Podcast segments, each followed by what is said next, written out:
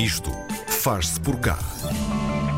Nasceu em 2019 e está a utilizar a luz para transformar a medicina e o mundo. Com sede no Centro de Investigação Médica da Faculdade de Medicina da Universidade do Porto, a startup científica de que falamos hoje é considerada um dos sete negócios mais transformadores na saúde em 2020 e pretende liderar a área das tecnologias de triagem, desenvolvendo medicamentos personalizados, ajudando a perceber qual é o tratamento certo para certas doenças, através da tecnologia fotónica e da inteligência artificial. No isto faz por cá de hoje. Vamos ver a luz com Luís Valente, engenheiro eletrotécnico e presidente executivo da ILOF. Luís, olá, bom dia. Bom dia.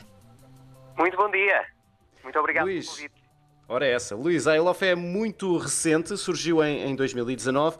Como é que esta, vamos dizer, esta luz surgiu nas vossas vidas e o que é que foi preciso para ligar o interruptor da ILOF?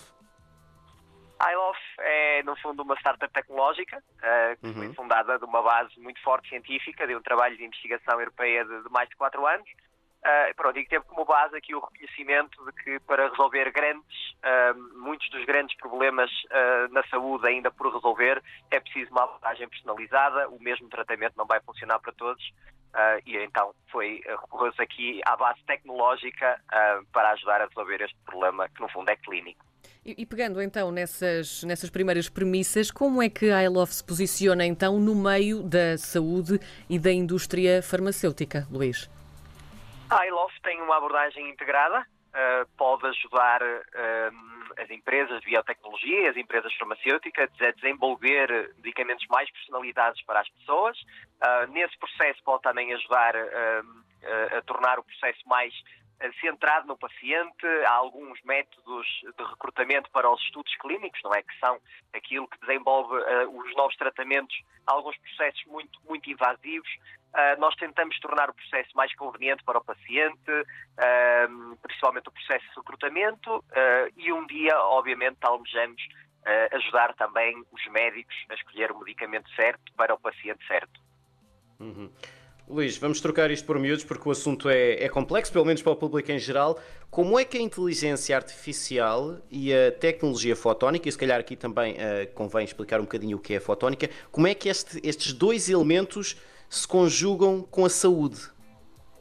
Claro que sim. Ah, a, a fotónica é uma tecnologia baseada em luz, ah, que no fundo usa a interação ah, que a luz tem com propriedades do, do meio, neste caso no sangue, ah, usa essa luz para ah, obter informação sobre a composição do sangue. Ah, por isso, o que a fotónica consegue fazer, nós injetamos um feixe de luz, capturamos um padrão de reflexão, que é no fundo a interação da luz ah, com, com o sangue e usando isso conseguimos entender ah, as estruturas nanoscópicas que estão no sangue, as proteínas, os péptidos, ah, e conseguimos também ter uma visão do perfil biológico do paciente. Ah, e isso ajuda-nos a entender como é que o paciente vai reagir a alguns medicamentos e ajuda-nos a perceber também como é que o paciente vai reagir ah, a algumas doenças. ah, como o caso do, do Covid-19, em que todos sabemos há pessoas que reagem de uma forma ah, muito, muito agressiva e ficam muito doentes e outras pessoas têm praticamente sempre sintomas muito leves. Ah, o que nós fazemos é capturar um sinal baseado em luz, na fotónica, alimentar, ah, alimentar aqui algoritmos de inteligência artificial que criam ah, uma biblioteca de perfis biológicos e, e biomarcadores que nos permite depois selecionar os medicamentos certos para a pessoa certa. Então vamos também aqui esmiuçar algumas áreas eh, mais específicas de- do vosso trabalho. Um dos vossos maiores focos é também o tratamento mais personalizado da doença de Alzheimer e também de doenças oncológicas. Como é que a tecnologia da iLof, ou seja, esta tecnologia fotónica de que falamos, consegue criar soluções neste campo que é um pouco mais complexo também, não é? Porque cada caso é um caso, seja no Alzheimer, seja numa doença oncológica. O Alzheimer é um dos maiores problemas do- dos nossos tempos. Nos Sim. últimos 14 anos, mais de 400 estudos clínicos falhados e nenhum ah, tratamento foi aprovado ah, para a doença de Alzheimer. As ferramentas que um médico tem hoje são quase as mesmas que tinha há, há, há, há, há pouco menos de 20 anos atrás. Ah, no fundo, aqui o nosso contributo é permitir ah, que a comunidade científica, as empresas farmacêuticas, as empresas de biotecnologia, os hospitais, que estão aqui na busca por um tratamento, ah, o possam fazer de uma forma muito mais eficiente, recrutando pacientes sem recorrer a métodos invasivos como a punção lombar, que envolve, uhum. no fundo, espetar uma agulha nas costas do paciente. E, e, no fundo, o que nós fazemos é, com base num, num teste baseado em sangue, selecionar a pessoa certa para o, o, tratamento certo, isso ajuda a acelerar muito uh, o desenvolvimento de novos medicamentos e estamos neste momento a trabalhar com grupos farmacêuticos e empresas de biotecnologia exatamente para acelerar a chegada de um novo medicamento para o Alzheimer ao mercado.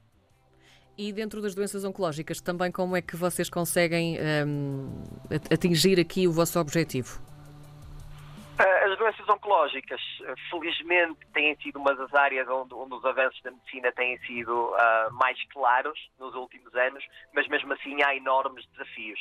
Uh, neste caso, nós estamos a trabalhar historicamente na área do cancro gástrico e mais recentemente na área do cancro dos ovários, uh, neste caso principalmente para tentar perceber o grau de agressividade uh, de, de, de, destas patologias, por isso tentar ajudar não só a desenvolver um medicamento, mas também já dar aqui ferramentas que os clínicos possam usar para uh, perceber qual é o paciente que vai ter uma evolução muito rápida uh, da doença e, e, qual é o paciente que vai ter uma, uma, evolução mais moderada e por isso pode usar um tratamento mais conservador. Isto faz -se sempre através do sangue, eh, porque o Luís estava aí a falar de, eh, de cancro dos ovários ou cancro gástrico, portanto, não são necessárias células retiradas uh, localizadas de, de, onde está o cancro, é sempre através do sangue? Sim, no fundo, a tecnologia de base por trás da ILOF é conseguir detectar nanoestruturas em fluidos.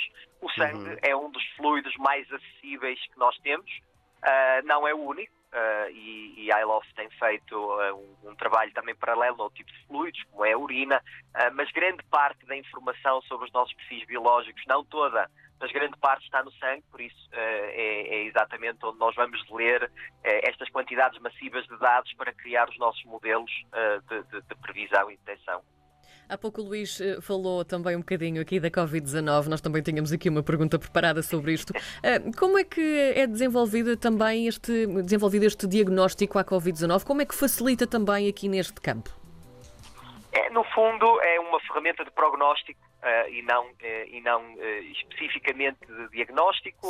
o que acontece é que há pacientes que ficam muito graves quando são infectados pela Covid-19 e há outros que, que não. Uh, e aqui, pronto, por uma parceria aqui com a Faculdade de Medicina e com o Hospital de São João, nós conseguimos processar quantidades massivas de dados uh, de, de, pacientes, não é? De amostras biológicas e conseguimos perceber o perfil biológico que leva alguns pacientes a ficarem uh, muito doentes quando são infectados e outros não. E desenvolvemos aqui uma ferramenta de forecasting, não é? De previsão Uh, que permite, no momento do diagnóstico, fazer uh, um, um, uma previsão se este paciente vai ter que ir para os cuidados intensivos ou não. Isso ajuda, como um todo, a gerir melhor os recursos clínicos uh, e, potencialmente, quando houver um, um, tratamento no mercado, vai ajudar também a selecionar o, o tratamento certo. Hum.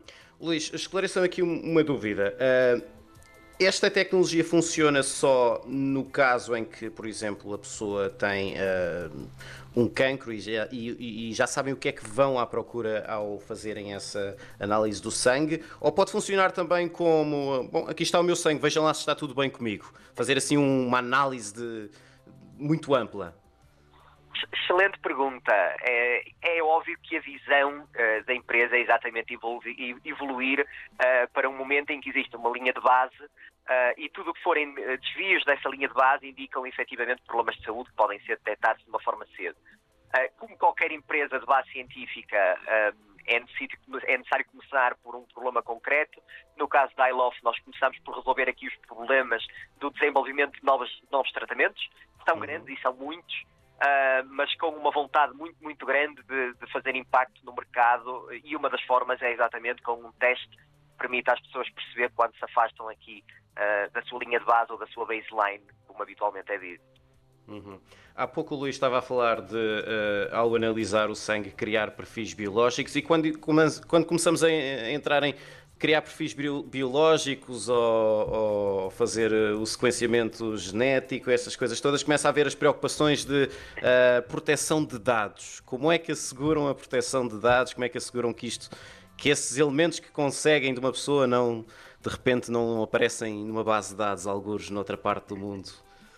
É, excelente pergunta, excelente pergunta. Nós estamos neste momento uh, a trabalhar com uh, algumas entidades uh, da Comissão Europeia, exatamente, para garantir que todas essas preocupações são sempre tidas Em conta nós estamos aqui a receber apoio de, de mais de 12 instituições uh, de um consórcio para garantir que toda a privacidade do paciente é sempre garantida. Os dados são tratados de forma anonimizada e não pseudo-anonimizada, ou seja, não é possível, uh, os dados que saem, o, o, ambiente local e que vão para a nuvem, não é possível serem rastreados a um paciente em concreto, são anonimizados, e, e, daí falar-se, no fundo, de perfis biológicos e não de um do perfil do próprio paciente uh, individualmente. Ou seja, os dados do paciente nunca saem do ambiente local, não é? Que é um ambiente clínico uh, e por isso a, a, privacidade e a segurança desses dados está sempre assegurada.